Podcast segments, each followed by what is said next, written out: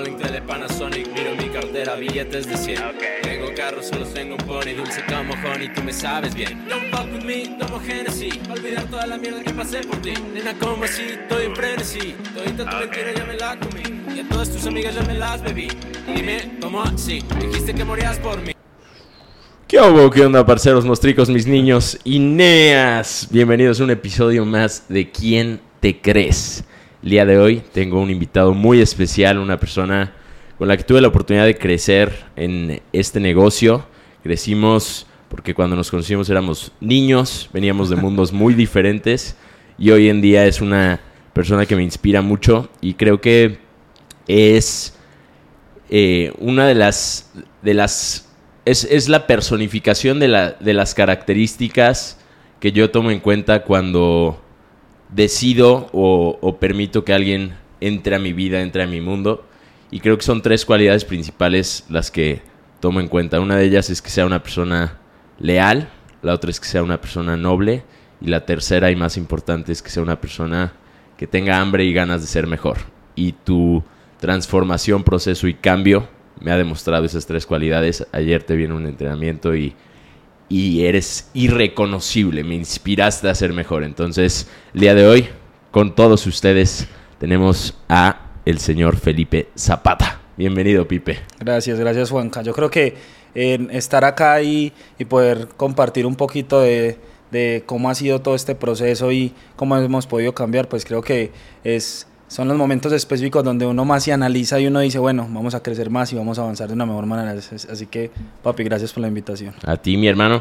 Vamos a empezar el podcast con la ya tradicional puesta de perspectiva, puesta de, de gafas. Así que escogí dos gafas, pero creo que elige la, la, que más te gusta para que podamos la, empezar. La más rara. La más rara, eso. Sabía, lo sabía. Ay. Que si me dé porque... Sí, los, los audífonos son... Taque. Eso. Ahí. ahí. está, quedó la cadena ahí en, en el audífono. Sí. Ahí está. Ya. Ahí está. Melanie. Melanie.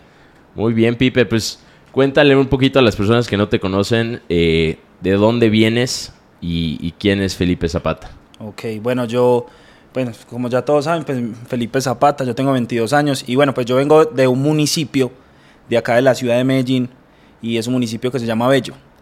Bello es un lugar que yo creo que es como cuando uno viaja, que, que, uno tiene amigos en diferentes lugares y amigos que vienen de, de extractos socioeconómicos, de, por decirlo así, bajos. Y uno entra con el amigo y se asusta, se asusta porque le pase algo a uno. Y, y yo creo que esta es como la perspectiva totalmente diferente para mí de Bello, es como mi hogar, mi casa. Pero si otra persona de, de, del exterior, de otro lugar, entra a este lugar, queda muy impresionado porque es un lugar en el cual ves matanzas, ves drogas, ves detalles como prostitución, lo cual es, es algo malo y se ve mucha pobreza. Pero hay algo muy peculiar, por ejemplo, que yo noto de Bello y que, y que me gusta y es que hay muchas personas que a pesar de que venimos de un lugar, ya sea malo, queremos salir adelante. Entonces vengo de este lugar, pues toda la vida ha sido 100% bellanita. Bellanita, bellanita sí. Normalmente las personas dicen bellanita, piensan que son ballenita, como Dani Vázquez pensaba que le decían ballenita. Okay. Y, y, es un lugar pues que como te digo, no es muy sano, pero un lugar donde se ven muchos sueños y muchas metas. Entonces realmente es un lugar muy bonito. Hay diferentes barrios en Medellín, diferentes municipios en Medellín. Bello, siendo uno de ellos, es un, lugar bastante grande, he tenido la oportunidad de ir y es como una ciudad aparte, ¿no? Cuando creces en, en Bello, ¿qué tanto o qué tan seguido venías, por ejemplo, a un lugar como el Poblado? Esto, esto precisamente lo he pensado muchas veces y lo he pensado porque a medida que uno va creciendo y va teniendo experiencias, a uno se le expande malamente. Entonces, digamos lo que yo nunca salía de Bello.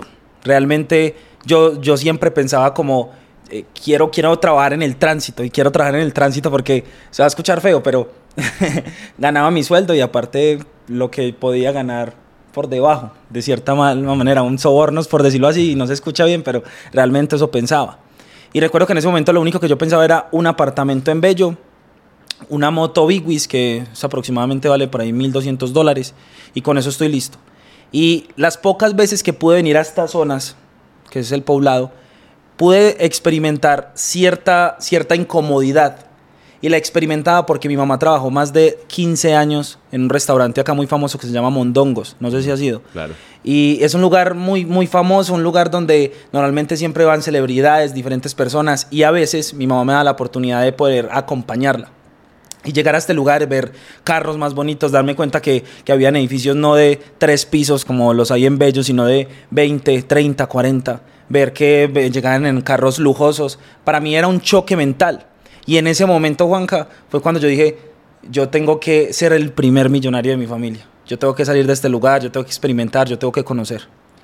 Y algo que me, me llenó muchísimo fue el fin de semana pasado que fuimos a, a, festejar el cumpleaños de Sala. Y entonces tuvimos la oportunidad de estar en una finca con los papás de Sala y con, y con tu mamá. Y y yo solo los veía a Sala y a ti y pensaba, wow. O sea, me, sentía orgulloso por, por lo que han logrado con sus papás ahí y luego me ponía a pensar, ¿qué sentirán los papás de ellos en este momento? O sea, viendo la transformación, el crecimiento y el éxito que han tenido, ¿cómo, cómo se sentirá eso, no? Tú, pues, creciste en Bello, tu, tu mamá fue madre y padre a la vez. Exacto.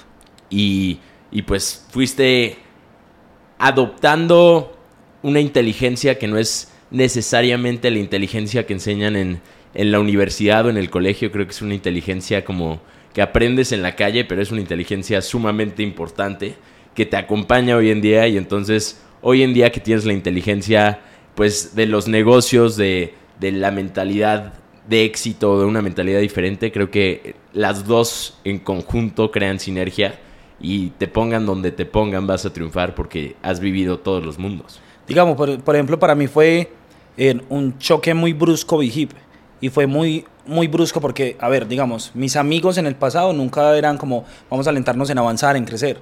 Realmente siempre era problemas. Por ejemplo, en ese caso tenía uno de mis mejores amigos, también se llamaba Felipe. Y, y este amigo mío, de cierta manera, para meterse en estos bandos de, de, cosas malas, pues tenía que demostrar cierta finura, por decirlo así. Entonces, ese punto, a veces recuerdo que eso me marcó mucho la vida porque nos criamos juntos.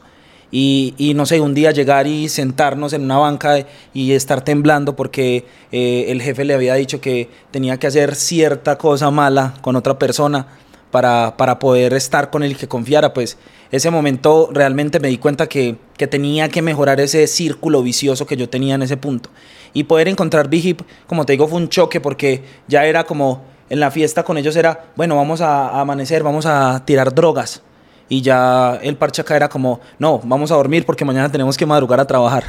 Mañana tenemos que cambiar, mañana tenemos, eh, tienes que escucharte este, este audiolibro, tienes que leer esto. Entonces era muy incómodo para mí en ese punto. Pero yo creo que lo que más valoro de Big Hip es lo que tú me dices de, poder ya tener una mentalidad totalmente diferente y entender que sea en cualquier lugar puedo triunfar. Ahorita que dijiste que tenías 22 años, ¿tienes 22? Sí. Qué locura. O sea, yo, yo pensé que tenías como más o menos mi edad. Entre más pasa el tiempo, más, más viejo me siento. este, tienes 22 y, ¿cuántos años tenías cuando conociste Vigip? Yo Vigip lo conocí cuando tenía 17 años. Y cuando tenía los 17 me faltaban como, como 3 años. Eh, no, miento, perdón, como 3 meses para cumplir los 18. Entonces en ese momento fue un choque, porque como ahorita lo compartías, tal vez mi mamá en estos momentos puede pensar o sentir que, que ha sido lo mejor que se nos apareció en nuestras vidas. Pero en este tiempo no era de esa manera. Cuando yo estaba pasando este proceso y quería iniciar en este negocio, realmente hubo mucha crítica de parte de ella y la entiendo porque de cierta manera un papá o una mamá siempre se va a dar cuenta en qué pasos está el hijo. Entonces, ver que yo llegaba tarde, que a veces llegaba en ciertas sustancias psicoactivas y después uno llegaría y decir, es que me voy a volver millonario, es que voy a viajar por el mundo, realmente fue un choque muy brusco para ella en ese punto.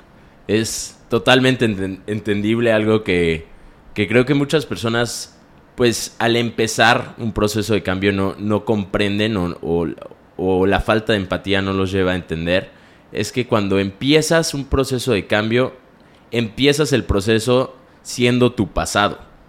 Y entonces las personas no te van a creer y no tienen por qué creerte. No tienen por qué tener fe en ti o esperanza en, en que sí lo vas a lograr porque tu pasado y los hechos y las verdades de tu pasado son lo único que has demostrado hasta el momento. Entonces, la gente quiere cambiar viniendo de un pasado diferente y está bien que no crean en ti. Si crees en ti, lo puedes lograr, pero, pero tienes que entender que si eres alcohólico, borracho, mujeriego, drogadicto y ahora vas a ser millonario, es como, ah, ajá, sí, como no, bro.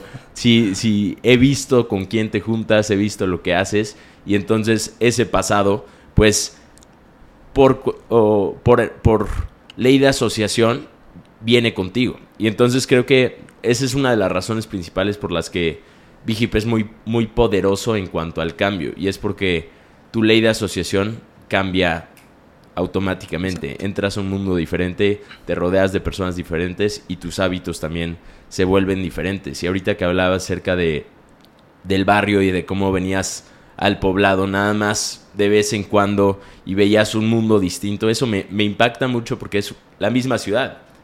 O sea, Bello es parte... Es que, es que el problema realmente siento yo de, de, toda esta trayectoria y tener la oportunidad de, de, de, ir a Bello en ciertas ocasiones. Digamos, hace como cinco días estuve en este lugar y, y darme cuenta que en Bello hay mucho potencial, pero el problema es un ciclo vicioso en el cual todos se encierran en lo mismo lugar, entonces no quieren salir más de ahí. Entonces cuando uno les habla de, de vivir en Llano Grande, pues ¿para qué voy a vivir en Llano Grande si, si acá está el Cerro Quitazón?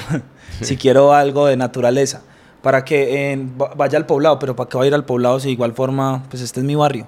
Entonces, para mí ese es el mayor problema de, de Bello, no es, no es ni siquiera las oportunidades económicas que puedan haber allá afuera, realmente es el ciclo vicioso acá que tenemos. Creces aceptando la verdad que te ofrece el barrio y, y tienes la tienda y tienes, tienes todo lo que necesitas dentro de ese barrio, pero al mismo tiempo la falta de oportunidades en el barrio son la verdad con la que das los pasos y accionas. Exacto. Y entonces, quieres oportunidad, quieres crecer, quieres tener dinero, pues este es el camino para tener dinero. Y normalmente esas oportunidades y ese camino no, no son los mejores.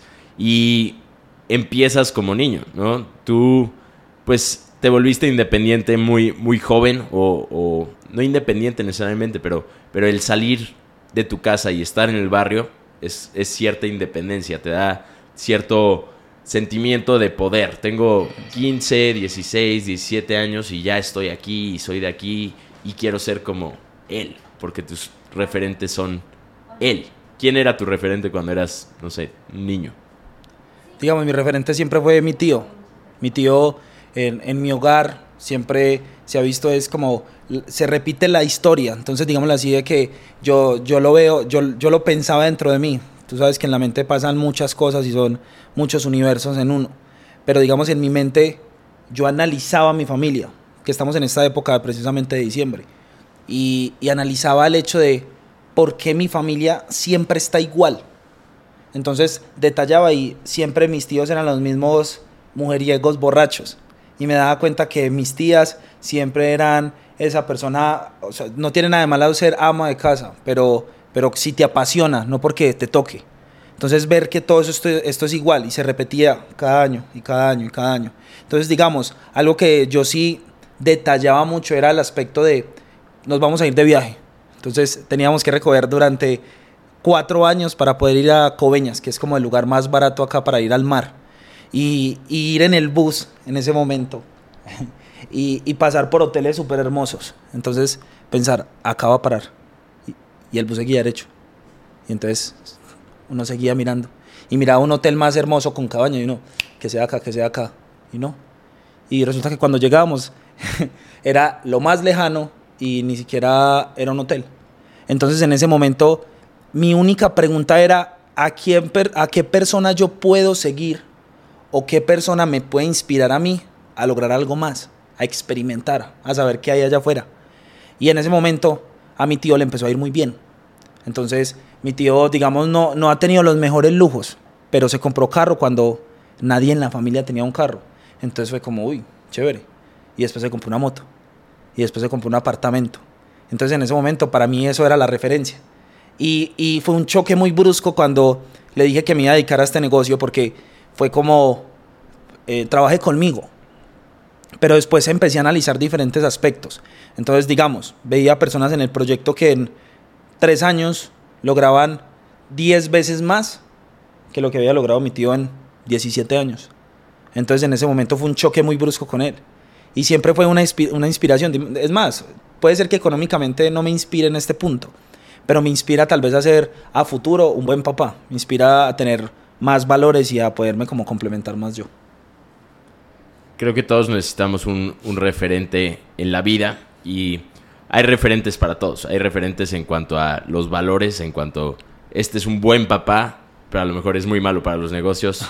No, no, ¿sabes? O este es muy bueno para los negocios, pero es un pésimo padre. Y entonces tenemos que buscar un referente en cada aspecto, en el aspecto espiritual, en el aspecto intelectual, en el aspecto emocional. Tenemos que buscar esos referentes y, apegarnos al proceso por el cual han pasado. No, no únicamente aspirar al resultado que tienen, sino al proceso por el cual han pasado. El día de ayer escuchaba tu entrenamiento y, y hablaba acerca de, de sí, admira y que te inspiren, pero no te comportes como se comportan una vez que tienen el resultado. Porque el resultado es la cosecha del proceso que vivieron. Compórtate y pregúntales cuál fue el proceso que vivieron, el proceso al que se sometieron para poder llegar a ese resultado. Y entonces eso me, me, me hizo entender muchas cosas porque creo que es, es, real. Todo el mundo quiere el resultado y quiere lo que ve en Instagram y en una foto y en una imagen y lo que ven que tienes hoy, pero el proceso de cambio no fue fácil. Exacto. Llegaste a los 17 años a Big y entonces pues eras un niño que tenía una verdad hasta ese momento y esa verdad había sido creada y conformada por tu ambiente. Exacto. Y entonces cambiar de mundo es ir en contra de tu verdad. Y no solamente es como ir en contra de, de mi verdad, sino también, imagínate, o sea, a los 17 años, un, una persona a los 17 años está pensando en, en, cómo hago negocios, cómo me instruyo, cómo puedo mejorar, cómo me puedo expresar mejor, cómo me puedo ver mejor. Realmente uno a los 17 estás pensando es viajes, mujeres, empezar a tener fiestas, empezar a experimentar realmente detalles de la vida o placeres de la vida que podemos notar en diferentes personas. Y yo creo que esto no va solamente de nuestra familia, sino también cómo nos autoprograman desde pequeños. Entonces, normalmente cuando vemos televisión y vemos a alguien a los 17 años que está haciendo, está en fiestas, está conociendo en al primer amor de la vida, está, está experimentando lo que en ese punto llamamos como la felicidad. Y yo recuerdo que en ese momento para mí fue un choque también brusco porque era como, puedo disfrutarme la vida en estos momentos en aspectos momentáneos de salir con una nueva chica o, no sé, experimentar fiestas en otros lugares. O soltar eso a un lado, enfocarme a una temprana edad y después de acá a los, un ejemplo, 25 años, a lo que decimos es dialecto paisa, estar montado. O sea, tener una, un buen estado económico para en ese momento disfrutar a mi manera. Y, y, y Juanca fue un choque muy brusco porque yo estaba trabajando y en el momento que yo estaba trabajando, todos mis amigos estaban montando estados en fincas. Estaban montando, ahí, ahí sí empezaron a viajar. Entonces, vámonos para la costa, vámonos para Guatapé. Y en ese momento sí era para mí cierto choque en el aspecto de, ah, sería bueno estar disfrutando, pero después me preguntaba como, no, sería bueno pagar yo el precio hoy para que en un futuro yo tenga la vida que yo sueñan. Claro, porque es justo la edad en la que dejas de ser un niño y, ya tienes cierta independencia. Entonces, 17, 18, 19, tus amigos ya no, ya, ya no están atados necesariamente a, sus papás y ya es como, vámonos de viaje, vamos a hacer esto, vamos. Y empiezan a experimentar una libertad falsa, que es la libertad que, que llega cuando te crees un adulto. Y es sacrificar eso sabiendo que la cosecha va a ser mejor. A mí, a mí me pasó en, en lo particular, yo empecé a los 19, no a los 17. Entonces me llevas ahí unos cuantos años de ventaja. y me acuerdo que me vine a vivir a Medellín y era lo mismo. En estas épocas de Navidad era diciembre en Medellín, en un apartamento con el equipo. Enero en Medellín, en un apartamento con el equipo. Cuando mis primos, amigos estaban en Acapulco, estaban de fiesta. Y era como, verga, ¿será que me estoy perdiendo algo? ¿Será que cometí un error? ¿Será que estoy sacrificando una de las mejores etapas de mi vida, porque la universidad y, y, esa etapa es de las mejores etapas de tu vida, ¿no? Pero el no rendirme, el no desistir, el decir voy a seguir dando los pasos, me llevo a entender que puedo vivir las mejores etapas de mi vida toda mi vida y no solo desperdiciarlas Pero, por un ejemplo, momento. analiza algo. Porque pensamos que son nuestra mejor etapa de la vida. Y realmente pensamos eso es por, por ya sea nuestros padres o porque alguien nos dijo que esa era la mejor etapa de la vida. Pero si realmente profundizamos un poquito más, nos damos cuenta que estas personas hablan de que fue la mejor época porque fue cuando experimentaron un poquito como esa, como esa libertad en el aspecto de no tener responsabilidades de diferentes cosas. Y al momento de crecer y no haber pagado un precio, pues entonces no tienen ni la libertad y lo único que hacen pensar es en el pasado. Entonces, de cierta manera, estamos repitiendo la copia de la copia de la copia del que hizo las cosas mal desde un inicio. 100%, 100%. Y, y cuando te toca pagar el precio ya no eres un niño adulto, ya eres un adulto de verdad. Y entonces ya no hay excusa. Como que todos tenemos ese permiso de los 17 a los 20 y algo de años para ser niños adultos, pero después de eso sales al, al mundo real, ya te graduaste, ya tienes un título, ya eres alguien, ahora le, ve, a, ve a- ve a demostrar quién eres. Y ahí es cuando la mayoría de personas choca con la realidad. Exacto. Entonces, entre más rápido puedas tomar la decisión de yo soy alguien y voy a construir esta persona y me voy a enfocar en, en ser esta persona, y entonces sacrificas porque eres, obtienes todo aquello que habías sacrificado tiempo después. Y tu proceso, pues llega siendo un niño al negocio. Y entonces tienes que tener disciplina, que a lo mejor antes no tenías. Tienes que ser una persona abierta al cambio, dispuesta a aprender, dispuesta a crecer y dispuesta a comprometerse con un camino incierto, con un camino en el que todos dudan de ti, pero tú crees y tienes fe en que del otro lado va a haber algo. Y no sabes. Y creo que ese- esa incertidumbre es lo más, lo más grande, ¿no? ¿Cómo la enfrentaste? ¿Cómo la conquistaste? Cuando estabas hab- hablando todas estas partes, recuerdo, me, me teletransporté. Fue como que hubiera construido una máquina del tiempo y me hubiera ido tres años atrás. Y, recuerdo un working group que terminó y estaba hablando con Seba Salazar y él me decía, es momento de que, de que sea el plan A o el plan A. Y creo que esto es uno de los errores de la mayoría de personas que emprende, sea en este negocio en cualquier lugar. Y es que lo hacen, tienen ese miedo, esa incertidumbre, pero se dejan dominar más por eso que por el objetivo principal del que lo hicieron. Entonces, el plan A es hacer esto y lo empiezan a ejecutar, pero quieren que todo crezca de una. Entonces, pasa un mes, dos meses, no son millonarios y se frustran. Y entonces voy a buscar otra alternativa para poder solventar o solucionar mis problemas. Y ahí es cuando cometen el peor error que pueden hacer, porque un ser humano nunca va a poder hacer 10 cosas a la vez. Si un ser humano toma la decisión de yo quiero ser piloto, pues te tienes que dedicar a ser piloto. Bueno, quieres ser abogado, pues no puedes ser abogado ni piloto y tampoco futbolista. Tienes que escoger una a la vez para que te pueda funcionar. Y recuerdo que en ese momento estaba hablando con Sebas y él me dijo, bueno, lo que usted necesita es que sea el plan A o el plan A. Y en ese momento ya había cumplido mis 18 años, habían pasado los tres meses. Y él me dijo, bueno, es momento de que te independices. Y me lo dijo, me lo dijo el 5 de, en- de enero del 2000, 2019. Estábamos en la oficina de la Floresta, afuera en esa panadería. Y yo le dije, listo, deme un mes. Un mes, voy a recoger dinero y me mudo. Recuerdo que en este lugar pues había una habitación donde vivían varias personas de Big y yo dije, bueno, listo, me animo. Y recuerdo que él me dijo, no, se va a pasar mañana. ¿Cuánto tiene? 100 mil, listo. Ya le llamo el carro del trasteo, o sea, de la mudanza para que vaya por tus cosas y te traiga. Ese día llegué a la casa, hablé con mi mamá, como, como un, to- todo un joven emprendedor, pero ya con, con la mentalidad de me voy a comer el mundo y sé cómo se maneja todo. Y le dije, mamá, bueno, ya me quiero independizar. Yo te dije que el negocio me iba a funcionar y me va a funcionar. Y en ese momento mi mamá quedó como, como en shock, como, como, ¿por qué vas a hacer eso? O sea, no tienes la necesidad de incomodarte para que sigas en el negocio. Y ese es otro error que muchas personas cometen. Las personas piensan que incomodarse es algo malo, pero realmente cuando tú te incomodas es lo que te ayuda a crecer en cualquier aspecto. Y, y en ese momento recuerdo que empaqué mi camita, mi camita era, era como de un metro por metro, o sea, era, era de un niño, de un niño. Y me mudé. Y la habitación estrella era una habitación de una empleada.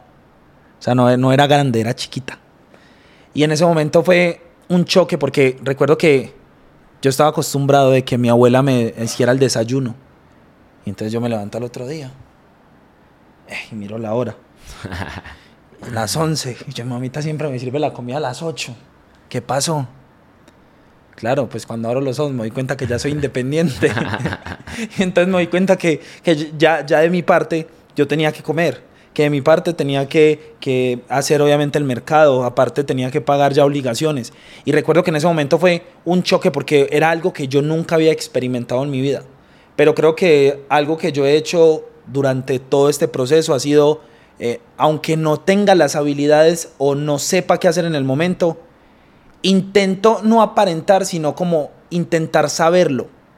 Y es la mejor manera en la cual puedo desarrollar esa habilidad. Y en ese momento fue como, listo, necesito ser independiente, perfecto, ¿dónde queda un supermercado? Vamos al supermercado. no sé cocinar ahora, entonces bueno, vamos a comernos un sándwich y vamos avanzando poco a poco, poco a poco, poco a poco. Y creo que esos aspectos fue uno de los que más me marcó mi vida y me ayudó a crecer. Creo que ese, ese punto que tocas en específico es algo que, que admiro mucho de ti y es el, el punto del... No, no voy a aparentar saberlo, pero voy a ser lo suficientemente humilde como para buscar dónde está la información, Exacto. aprenderla, conocerla y entonces saberlo de verdad. Y muchas personas aparentan saberlo. Muchas personas quieren o aplican la frase de fake it till you make it. Entonces ya soy exitoso, ya sé, no pregunto, no, no hago, no me muevo, no busco, no soy intenso.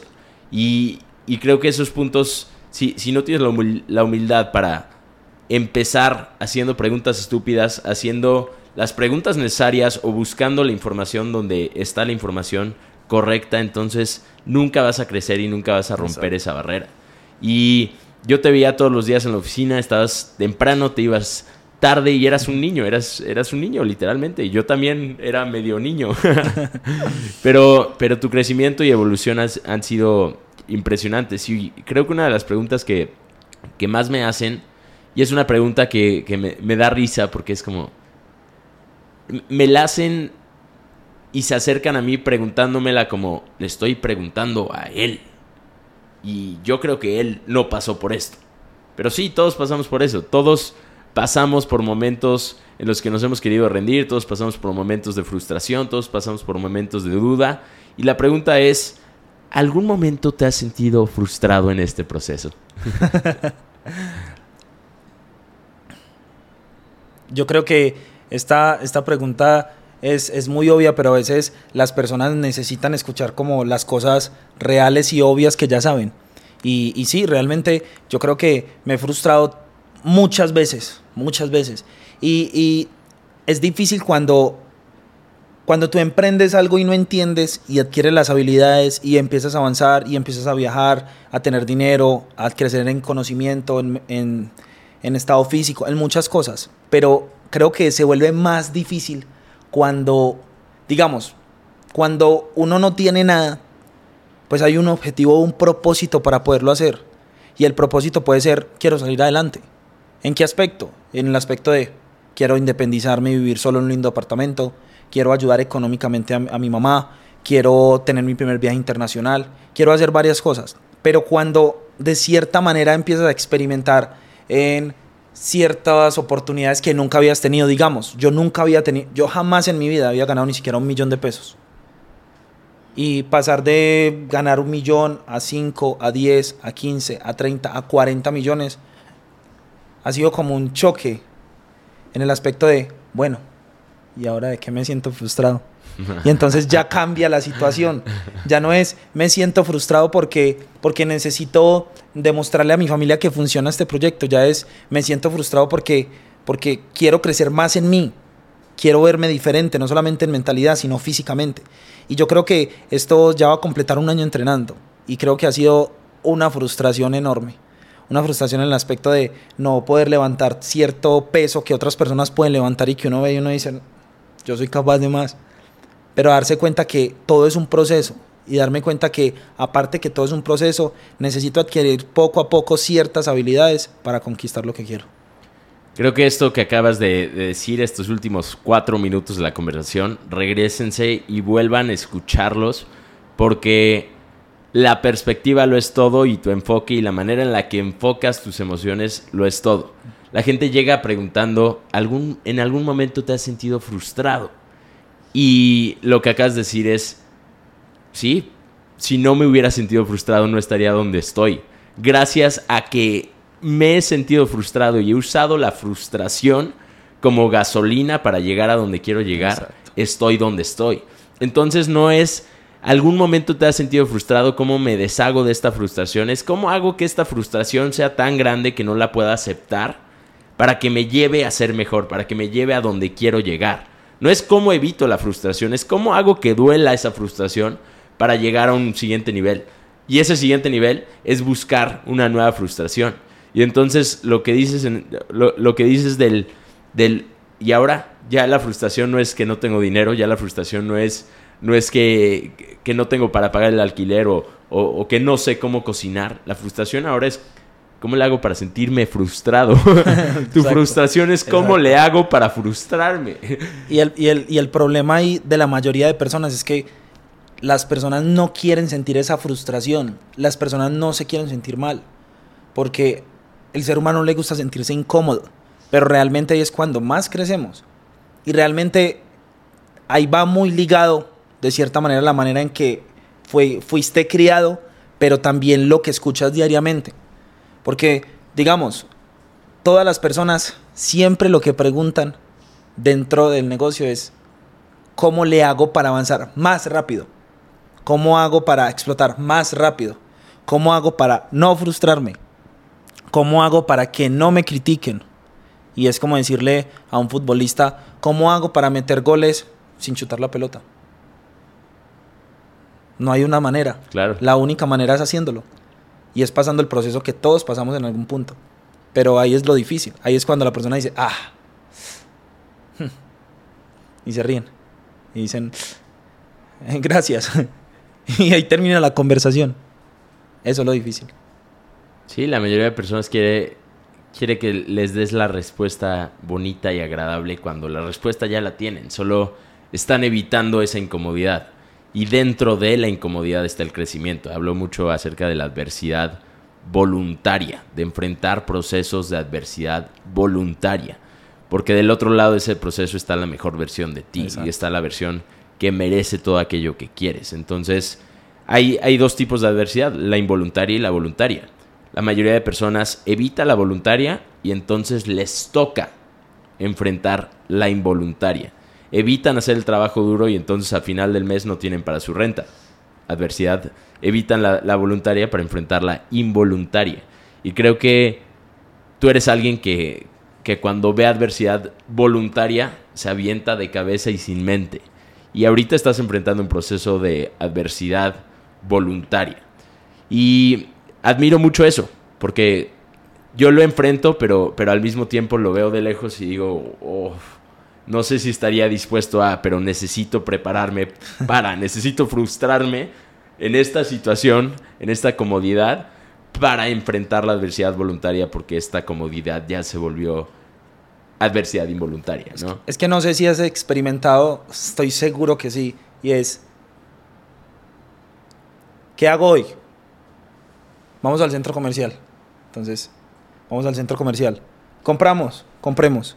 En, ¿Necesitan ayuda en algo, muchachos? No, ya todo está cerrado. Acabaron de firmarse nuevos siete profesionales. Entonces, experimentas lo que desde un inicio querías y era el objetivo principal de BeHip, y era el tiempo y la calidad y el dinero. Pero después te sientes muy incómodo, porque es como, ¿qué más hago? Y creo que eso fue lo que experimenté hace siete meses cuando tomé la decisión de mudarme de Medellín. Y era, era, era incómodo, pero a la vez era como, quiero soltarlo, pero no lo quiero soltar. Entonces, digamos, eh, era, era un sueño para mí vivir en, en Las Palmas, tener una, un penthouse que se viera todo, todo, desde ese penthouse se veía hasta bello, imagínate. O sea, se veía hermoso, todo se veía hermoso. Tener el clima, tener a mi familia bien, tener eh, mi liderazgo, mi negocio bien, a flote. Y tomar la decisión en ese punto junto con, con mi pareja, con Ángela, y decir, listo, eh, vamos a incomodarnos, vamos a, a chupar frío, no nos gusta el frío, pero vamos a ir. Eh, y la bandeja paisa, eh, tomamos de ahora en adelante changua y ajiaco.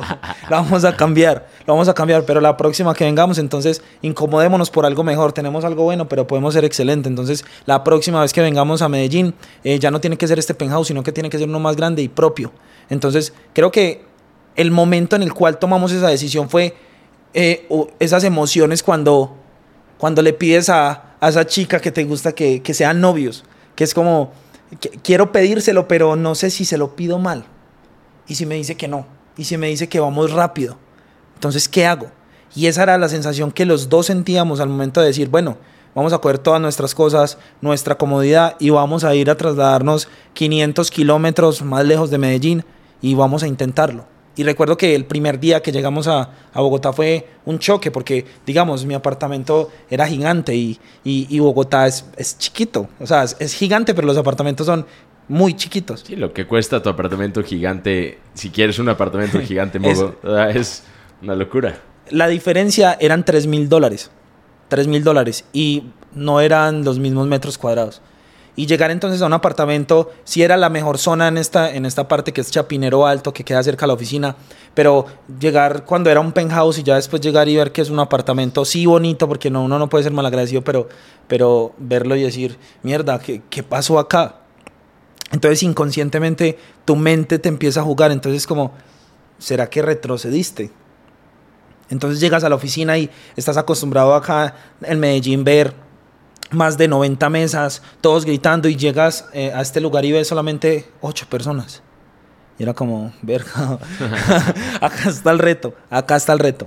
Y, y, aunque actualmente o hace unos meses era doloroso, fue un dolor que me empezó a gustar. Y me empezó a gustar porque me hizo volver a lo básico que tenía que hacer dentro de mí y dentro de mi negocio. Y yo creo que eso es lo que más hasta el día de hoy me ha ayudado a desarrollar más como mi sentido personal y mi negocio. El día de ayer que estabas dando el entrenamiento hablabas acerca de cosas básicas, detalles que a mí, o sea, cuando estabas dando ese entrenamiento yo por dentro estaba así como, wow, porque lo he pensado, pero no, no había... No es que no, no supiera cómo verbalizarlo, cómo decirlo, pero pensaba, ¿cómo lo digo para que no se sienta o no suene feo. Y tú lo dijiste, lo, dijiste sin importarte que sonara feo. Y entonces no, nadie se lo tomó a mal. Y personal, sí se lo tomaron personal porque ese era el objetivo. Es como si, si tú estás cometiendo estos errores, tómatelo personal. Si no, no te lo tomes personal. Y, y lo dijiste sin importarte que sonara feo. Y eran detallitos minúsculos que normalmente es como, ¿cómo le digo a esta persona este detalle que tiene que cambiar sin ofenderlo? Pero es decírselo porque quieres lo mejor para la persona. Exacto. Y hablaste de una palabra muy fuerte y me encanta, me encantó ese tema porque fue y es una palabra muy fuerte y muy mal interpretada y tiene una connotación muy negativa, pero si la utilizas para bien, eso es liderazgo. Y la palabra es manipulación. Hay manipulación negativa y hay manipulación positiva. Y entender la manipulación positiva y la manipulación para bien, eso lo es todo. Y, aceptarla también. Cuando alguien te está manipulando para que seas tu mejor versión, da los pasos y conviértete en, en, en tu mejor versión. Tú en este proceso has sentido o has vivido ese, esa parte de la manipulación positiva. Lo he sentido. Es que el problema de esta palabra es que la mayoría de personas siempre van a pensar que es malo. Entonces, cuando uno habla de manipulación, van a decir, ah, es que ahora entiendo, entiendo el por qué. Entonces, digamos, te ven a ti y dicen diamante y escuchan manipulación. Entonces, la persona que va a pensar automáticamente, como todos los pensamientos, casi el 90% del día son pensamientos negativos. Entonces, escucha manipulación y dice, ah, entonces, él manipula de una mala manera para que las personas entonces hagan lo que quieren que hagan. Pero yo creo que la manipulación realmente existe en todos los lugares, no solamente en, nuestra empresa, sino también en, en- cualquier aspecto del marketing, en, en los políticos, en diferentes aspectos. Pero ojo, es depende cómo uno lo trabaje. Digamos, una manipulación positiva. Yo creo que las mamás son muy buenas en esta parte de la manipulación. Entonces, digamos, cuando tienen un, un- niño, una niña, que no, ya tiene conciencia, pero aún necesita mucho, depende mucho de sus padres, pues digamos lo que eh, le dice, eh, tienes que manejar bien. Y el niño no va a entender, porque es un niño. El niño quiere molestar, el niño quiere dañar las matas, el niño quiere tumbar todo, el niño quiere quebrar vasos. Pero cuando le dices, si te manejas bien, vas a tener un premio, entonces es una manipulación positiva, porque estás haciendo que el niño inconscientemente coja hábitos los cuales son necesarios al momento de que crezca, pero la parte de eso estás, estás dejando que, que el niño no se sienta apretado. Y creo que eso es importante en- dentro de nuestro negocio. Es importante de parte mía como de parte de cualquier persona. A veces es como, tienes pareja. Y en esta cuarentena pudimos experimentar la obesidad, nivel, nivel Dios. Entonces, digamos, junto con Ángela, ca- aca- acabamos, acabamos de calificar en, ese- en esta época a Zafiro y Platino. Y era como, en, ¿qué hacemos? O sea, tenemos dinero, pero no podemos salir. Hay que Entonces, comer. entonces si no podemos salir, entonces que, que, que la comida venga a nosotros. Y, y- y era un mal hábito en el aspecto de 2, 3 de la mañana. No había nada que hacer, entonces pidamos, ¿qué quieres? Costillas. Ay, qué rico costillas. Y unas salchipapas. Ah, unas salchipapas. ¿Y qué tal un perrito? Un perrito. Entonces pedíamos todo. Dos meses después estábamos obesos, los dos, obesos. Y recuerdo que en ese punto se dio la oportunidad de poder celebrar nuestro aniversario en Brasil. Y recuerdo que estábamos en un, en un restaurante, estábamos comiendo, y Ángela me dijo, amor, me siento mal. Porque me siento gorda. Tú no puedes decirle a, a tu mujer, estás, estás, estás muy obesa, mami. No, te la, te la puso como No. para ver. A que- ver, ¿Cuál era mi reacción? A ver, a ver, a ver. Entonces, ¿qué toca hacer? No, mi amor, estás divina. Estás divina. Pero sí deberíamos de mejorar los dos nuestros hábitos alimenticios. Mejoremos para que nos veamos mejor. Entonces, no es un tipo de manipulación en cómo hago para que esa persona haga algo malo o lo que a mí me convenga ya. No, es cómo hago para que esa persona también crezca como persona y podamos avanzar juntos. Y cuando hablas acerca del, del tema y el concepto de manipulación, ponías ejemplos que eran, ok, te voy a manipular para que seas mejor, pero voy a dar el paso contigo. Y entonces los dos vamos a ponernos en una situación en la que tenemos que ser mejor, porque si no somos mejores, entonces hay consecuencias. Y así como las mamás, o sea, lávate los dientes porque te conviene, pero si no te lavas los dientes vas a ver, ¿no? Y, y es porque es el ejemplo, el ejemplo arrasa y estás dispuesto a dar el paso y decir, sé mejor porque ese es el camino que he caminado y estoy dispuesto a seguir caminándolo contigo para que los dos seamos mejores. Exacto. Y sí, es una manipulación positiva, es una ma- manipulación hacia el crecimiento.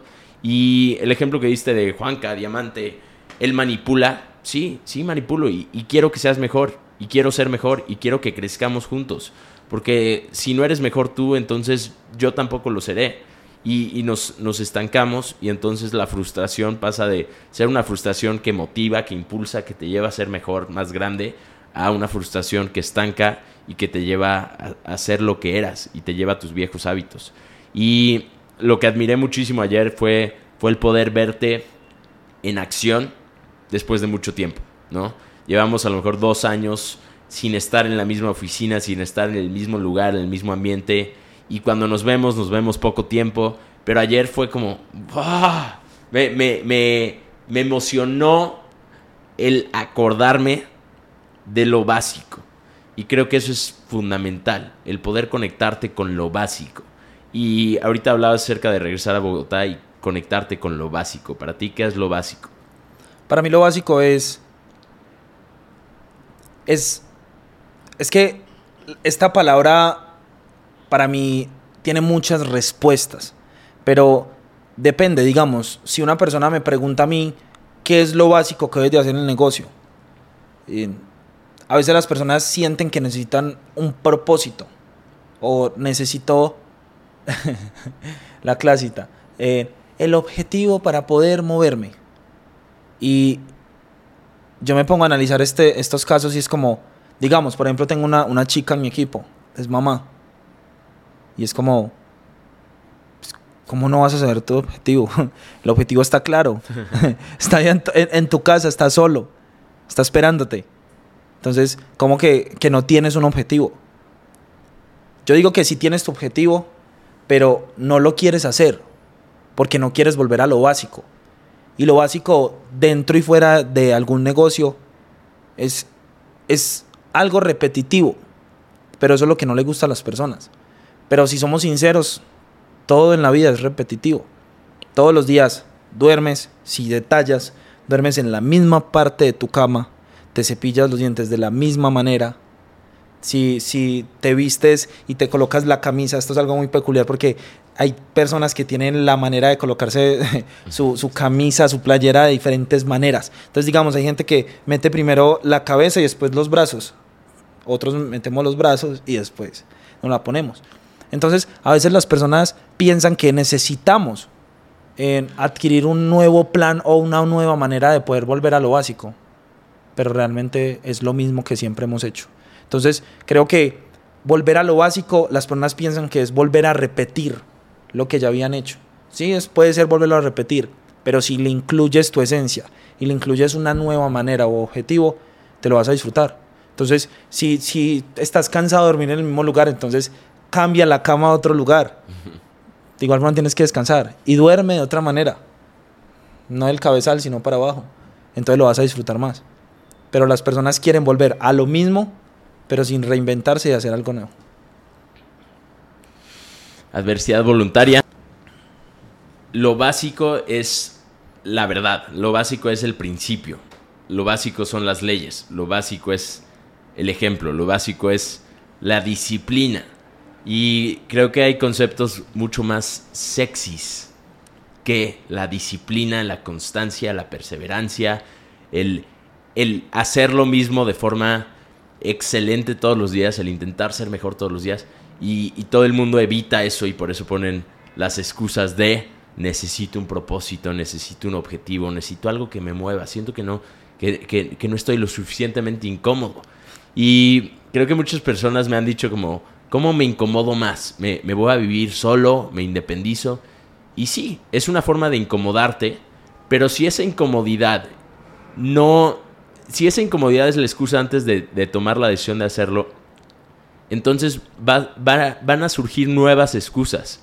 Si esa incomodidad no te va a ser disciplinado y vas a seguir evitando la disciplina, las excusas van a seguir existiendo y van a seguir surgiendo y entonces ahora tu excusa es que eh, vivo solo y no tengo para pagar la renta y cómo le hago y, ahora estoy frustrado y, y, ya no voy a la oficina porque no tengo para los pasajes y entonces haces que tu objetivo se convierte en tu excusa.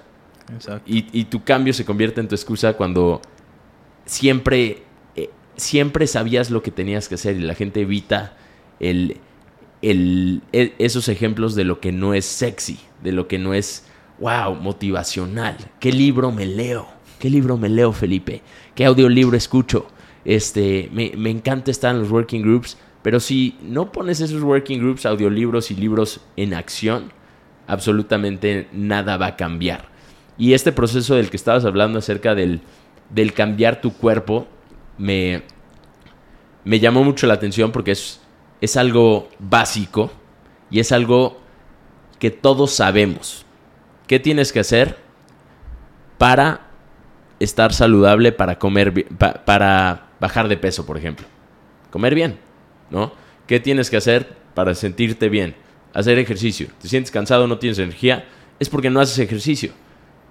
Despiértate una hora antes y haz ejercicio y vas a ver cómo te sientes mejor.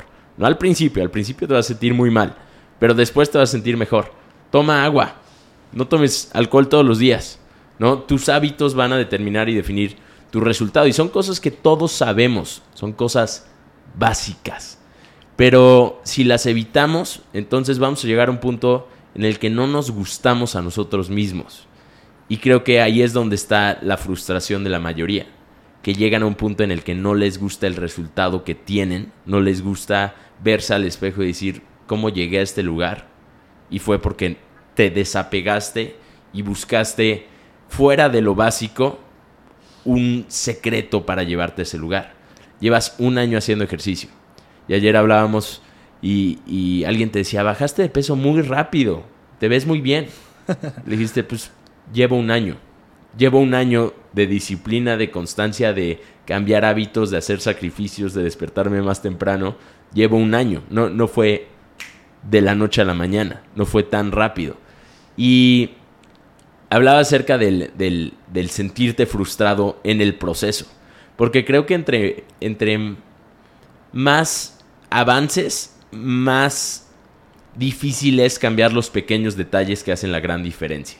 Me acuerdo hace algunos meses estábamos en Bogotá y me enseñabas una foto de, de, del cuerpo ideal que querías tener. Me enseñabas la foto de alguien, ¿no?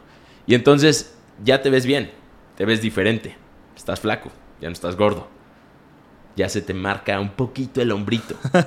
Pero cuando se te marca un poquito el hombrito, pasar de que se te marque un poquito el hombrito de verte flaco a verte fuerte es tres años. es un nuevo proceso, es un nuevo inicio, un nuevo comienzo. ¿Cómo enfrentaste ese proceso de, de, cambiar la forma en la que te veías? Y en algún momento llegaste a ese punto de, de, verte al espejo y decir, ya no quiero ser esta persona, me voy a convertir en la mejor versión de mí.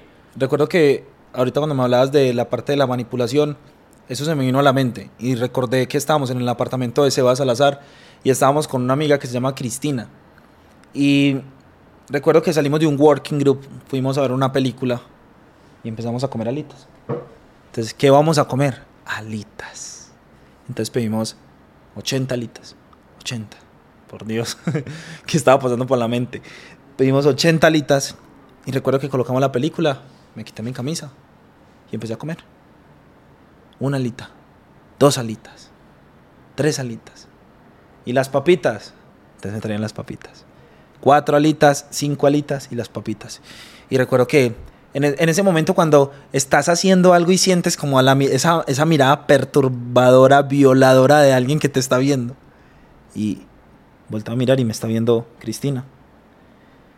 Y me mira con un gesto de asco, como... Y, yo como, bueno, ¿qué, pasó? ¿Está mal? ¿La, ¿La alita está mala o qué? Y me miraba y me decía, gas. Y en ese punto dije como, ¿gas qué? Entonces me dijo, ¿gas usted? Y fue fuerte, fue como... esta chica es muy peculiar porque es una persona que, si yo soy directo, esta chica es 10 veces más directo que yo. Entonces me empezó a decir, es que, Pipe, ¿en qué momento? ¿En qué momento te engordaste tanto? ¿En qué momento pareces un camionero? O sea, vas a ser de los que tienen dinero, pero físicamente se ven un asco. Y me empezó a decir tantas cosas que ya fue como, manica, pare, pare que ya me está doliendo, me está, ya, ya, entendí el, ya entendí el objetivo principal por el cual me estás diciendo las cosas. Ya lo entendí. Y en ese momento fue como, eh, ya no tengo hambre. Pásenme el apio. Pásenme, no, pásenme ya no el más, dime la zanahoria. No quiero más, no quiero más. Y recuerdo que en ese momento me sentí tan mal que llegué a mi apartamento, me miré en el espejo y yo dije, que, que en serio, qué puto asco, o sea, estoy muy gordo. Y ojo, no estoy diciendo que una persona gorda, obesa, se, vaya, se vea mal, no, porque hay personas que les gusta y, y independientemente, pues cada quien puede tener su estilo, pero en mi estilo personal, no, para mí no estaba bien. Un negocio de salud y bienestar y estaba gordo, no tenía buenos hábitos. Entonces en ese momento dije como, hey, tengo que colocar acción. En ese momento fue como, eh, me voy a inscribir en un gimnasio, no más excusas, voy a pagar un entrenador, voy a consumir proteína, voy a empezar a mejorar mis hábitos. Y yo creo que esos tres primeros meses fueron cuando inicié en Hip. Que era como, pero ¿por qué me tengo que levantar más temprano? Pero, pero, ¿por qué, ¿por qué ensalada y pechuga y ni siquiera una salsita o unas papitas? Bueno, ¿y por qué no una Coca-Cola cero? ¿Por qué no? Y fui entendiendo y comprendiendo que no iba a ser fácil. Y no iba a ser fácil porque ya llevaba 20 años 21, 21 años. ¿Cuántos días, cuántas semanas, cuántas horas con los mismos hábitos negativos, con los hábitos de comer mal, con los hábitos de trasnocharme, con los hábitos de nunca levantarme temprano. Y en ese momento fue como, hey, tengo que empezar a amar mi proceso y tengo que empezar a comprender que va a tomar tiempo, pero que va a llegar el punto en el cual se note y que se cambie. Y yo creo que el gimnasio es, es muy parecido a Big Porque cuando inicias en el gimnasio, todo el mundo te está viendo. Todo el mundo. Entonces, puedes estar comiendo hace un mes, hace un mes súper bien. Y te ven comiendo una papita. Y llegan 10. ¡Eh! ¿Qué dice el fit? porque está comiendo papi. No, pues que muy fit, papi. Porque está comiendo así. Y yo creo que eso pasa mucho en Big Voy a ser millonario, voy a avanzar, voy a crecer. Tres meses camellando, tres meses metiéndole ganas a esto, de, trasnochándome, trabajando fuerte. Y un día no llegas o vas a visitar a su familia y te dicen, ay, qué milagro, el millonario llegó. Entonces es un proceso en el cual toma tiempo, pero vale la pena porque pasa lo que estabas comentando ahorita. La chica decía, uy, bajaste muy rápido. No, realmente me he esforzado y he trabajado mucho tiempo. Y así pasa en Vigip. Tal vez te pierdes un tiempo, trabajas, le metes mucho enfoque, mucha dedicación, mucha disciplina. Pero ya después cuando te ven te dicen, uy, ¿en serio lograste eso tan rápido? ¿En serio has viajado tanto? ¿Ya te compraste otro carro? ¿Ya vas a comprar otro apartamento? La gente no entiende el, momento de frustración y el momento cuando estás en la sombra, solamente ve cuando, cuando ya estás en el sol, cuando ya estás soleado. Y creo que realmente lo que me ayudó a mí en ese punto a cambiar fue una pequeña manipulación de una persona que simplemente me quiso ayudar en ese punto. 100%, creo que esos momentos de dolor son los que te llevan al placer real. Y el placer real se encuentra en hacer lo que sabías que tenías que hacer pero no te habías tomado el tiempo de detenerte, verte al espejo y decir, qué asco. Y eso es una palabra fuerte y, ese momento es un momento complejo, es un momento fuerte y creo que eh, yo, por, ejemplo, también hace algunos meses tuve una situación muy similar y fuimos a, a, Cartagena a una promoción en un yate y me quité la playera y me sentía, me sentía gordito, me sentía gordito, decía, uff, estoy medio gordito sí, pues mis hábitos están muy mal. Y, me tomaron una historia y uno de mis mejores amigos, Dani Vázquez, me mandó el sticker de cómo me veía en ese yate sin playera. Y en cuanto vi esa foto dije, qué asco, qué asco me doy. ¿Cómo llegué a este momento? Y cuando me di cuenta de eso dije, no, tengo que cambiar drásticamente mis hábitos tengo que hacer ejercicio todos los días y no puedo dejar un día de hacer ejercicio porque llegué a este punto haciendo cosas de la forma incorrecta todos los días. Y entonces si quiero llegar a un resultado diferente tengo que hacer las cosas de la manera correcta todos los días. Y el gimnasio creo que es algo que se traduce a todo en la vida.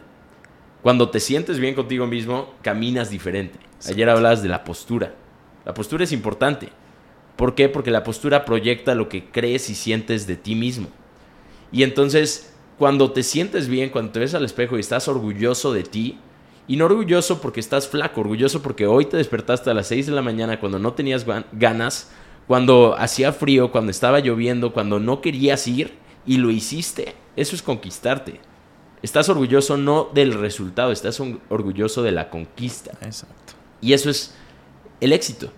El éxito no es el resultado, el éxito no son los 40 millones de pesos y el carro. El éxito es la conquista diaria por la cual tuviste que pasar para que ese resultado llegara a ti, ¿no?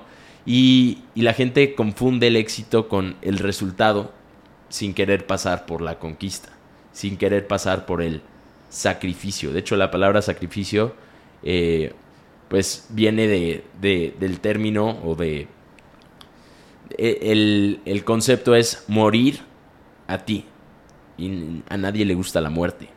Entonces, morir a ti es morir a lo conocido. Y si mueres a lo conocido, tienes que enfrentarte a lo desconocido. Y ese es el miedo más grande del ser humano, enfrentarse a, lo desconocido.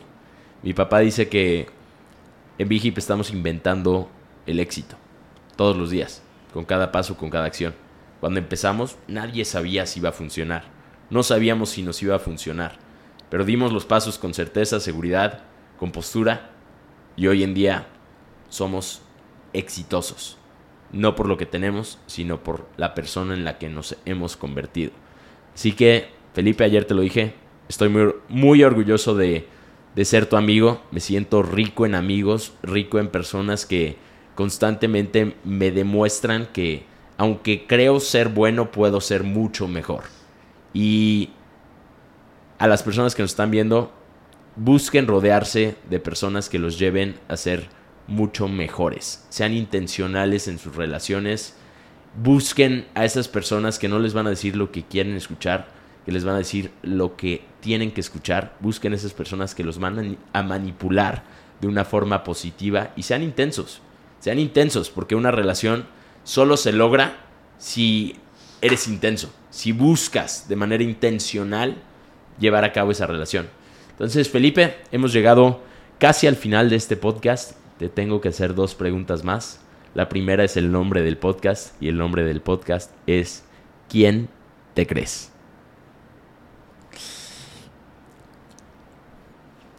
Esto, esto es como cuando estás con, con tu pareja y te dice, amor, te quiero hacer una pregunta. es como, ¿ya qué hice? Y entonces uno empieza a analizar a ver qué se puede hacer. yo diría que, que puede ser el nombre manipulación. Porque es, es lo que más derivamos en este caso. Y es lo que más las personas tienen que en serio enfocarse para que se quiten tanta escasez de ego para que llegue el resultado que quieren. Para mí eso es el enfoque principal que deben de hacer en este podcast. Muy bien. Y la última pregunta es una pregunta que me, he hecho a mí mismo y, también le hago a todos los invitados. Y es que, por ejemplo, hoy en día viajamos por el mundo. ¿Te, dan miedo los aviones? No. ¿No? ¿La primera vez? No, yo, yo creo que eh, siempre fue un sueño y sigue siendo un sueño. No digo, normalmente cuando hablas con las personas, tengo un sueño frustrado. Para mí no es frustrado porque sé que lo voy a hacer y es eh, ser piloto. Quiero aprender a manejar un avión no estrellarlo como pasó esta, estas semanas pasadas acá en Medellín, pero, pero sí quiero aprender a hacerlo. Entonces, no, no para nada, me gusta bastante. Muy bien. a mí también me gusta mucho volar, porque cuando estoy en un avión no tengo internet, no tengo wifi, no puedo ver Instagram, no puedo, me, me desconecto bastante. Y abres la ventana del avión y ves las nubes y ves el sol y ves el, el el planeta y ves lo, minúsculo que eres, pero al mismo tiempo ves lo grande que eres, porque estás en un avión y, un ser humano inventó el avión, ¿no? Y, me pregunto, por ejemplo, en los momentos de turbulencia, yo por dentro estoy pleno en los momentos de turbulencia. Cuando otros dicen, ¡ay! ¡ay! Yo estoy pleno porque pienso, si en este momento de turbulencia se cae el avión, tendría el tiempo suficiente como para mandar una nota de voz o grabar una nota de voz en la que pudiera dejar mi mensaje para el mundo o las personas a las que amo. ¿Cómo sería o cuál sería esa nota de voz? Chao perros. Eh, eh, creo que en ese momento sería como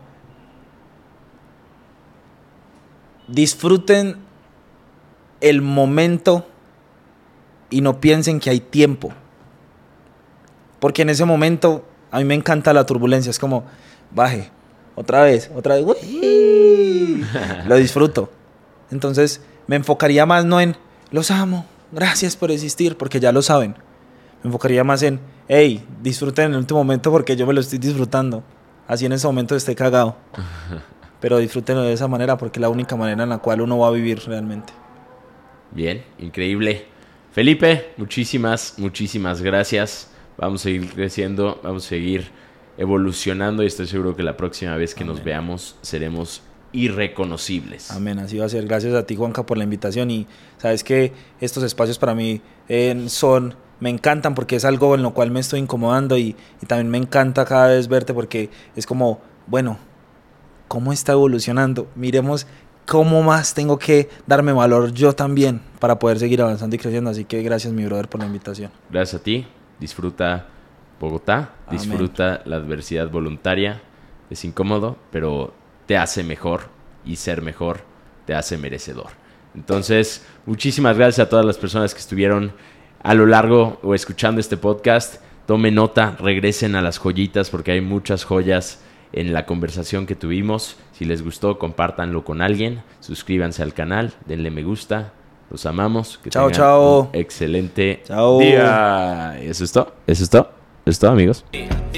Pony dulce como honey, tú me sabes bien. Don't fuck with me, tomo Genesis. Olvidar toda la mierda que pasé por ti. Nena, como así, estoy en frenesí. Todita tu mentira ya me la comí.